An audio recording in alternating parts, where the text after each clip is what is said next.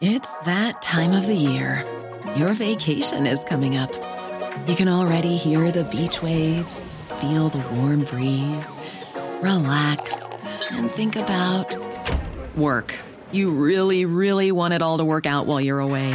Monday.com gives you and the team that peace of mind.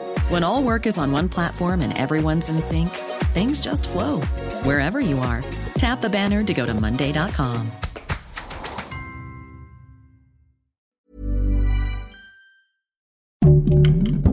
Heraldo Podcast, un lugar para tus oídos. Buenas noticias, los abuelitos saldrán ganones con el aumento del 25% en 2024 en sus apoyos del bienestar.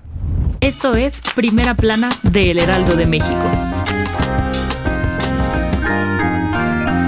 Se viene lo bueno. El presidente López Obrador informó que el paquete económico y presupuesto 2024 destinará aumentos del 25% a los programas del bienestar, al personal educativo y del sector salud. El incremento que verán reflejado en sus cuentas es similar al de la inflación. Los abuelitos estarán cobrando bimestralmente 6 mil pesos el próximo año. Los recursos para la pensión del bienestar de los adultos mayores pasaría de 339.341.4 millones de pesos a 439.000 1.149 millones de pesos. El gobierno federal plantea un incremento de casi 100 mil millones de pesos para el presupuesto federal, mientras que la Secretaría del Bienestar señaló que el apoyo social para este año representará el 1% del Producto Interno Bruto. Obrador mencionó que la Secretaría de Hacienda estipuló un aumento a los salarios de los trabajadores al servicio del Estado, principalmente a maestros y médicos. López dijo que también se destinarán recursos para concluir todas las obras iniciadas en su mandato, incluidas el aeropuerto de Tulum, el tren Maya, las tres vías para el ferrocarril del Istmo de Guatemala a Ixtepec y más. Aclaró que este será el último presupuesto que presente, ya que el año siguiente corresponderá a quien gane la elección presidencial de 2024. Si quieres estar bien informado sobre las elecciones del próximo año, no te pierdas la cobertura Ruta 2024 a través de todas las plataformas de El Heraldo de México. Escríbenos en los comentarios qué te parece este episodio.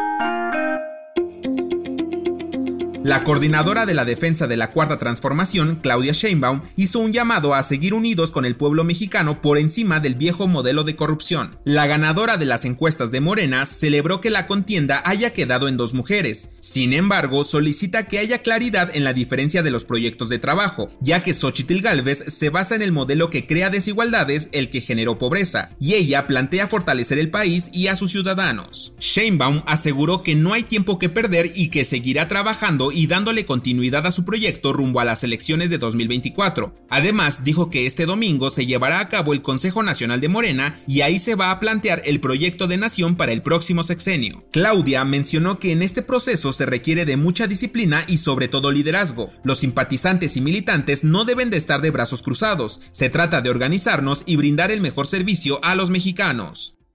En otras noticias, la alcaldesa de Iztapalapa, Clara Brugada, informó que solicitará licencia definitiva a partir del 15 de septiembre al Congreso Capitalino para buscar la candidatura de Morena a la jefatura de gobierno, con el fin de fortalecer el movimiento de la Cuarta Transformación. En noticias internacionales, en Grecia, la tormenta Daniel ha ocasionado fuertes precipitaciones y severas afectaciones, dejando pueblos inundados y al menos seis personas fallecidas. Este fenómeno meteorológico es catalogado como inédito, debido a los altos niveles de agua que se han registrado en los últimos días. Y en los deportes, tras haber sido arrestado por violencia física, el lanzador mexicano Julio Urias fue colocado bajo licencia administrativa por parte de las grandes ligas de manera indefinida, hasta que se realice una investigación a su caso.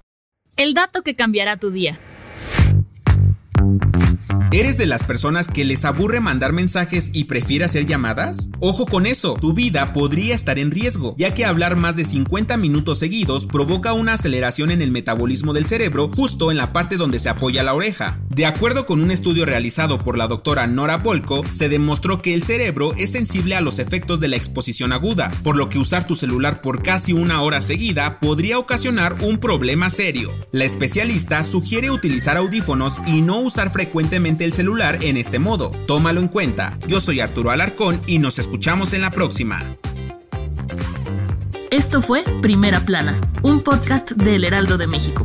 Encuentra nuestra primera plana en el periódico impreso, página web y ahora en podcast. Síguenos en Instagram y TikTok como El Heraldo Podcast y en Facebook, Twitter y YouTube como El Heraldo de México. Hasta mañana.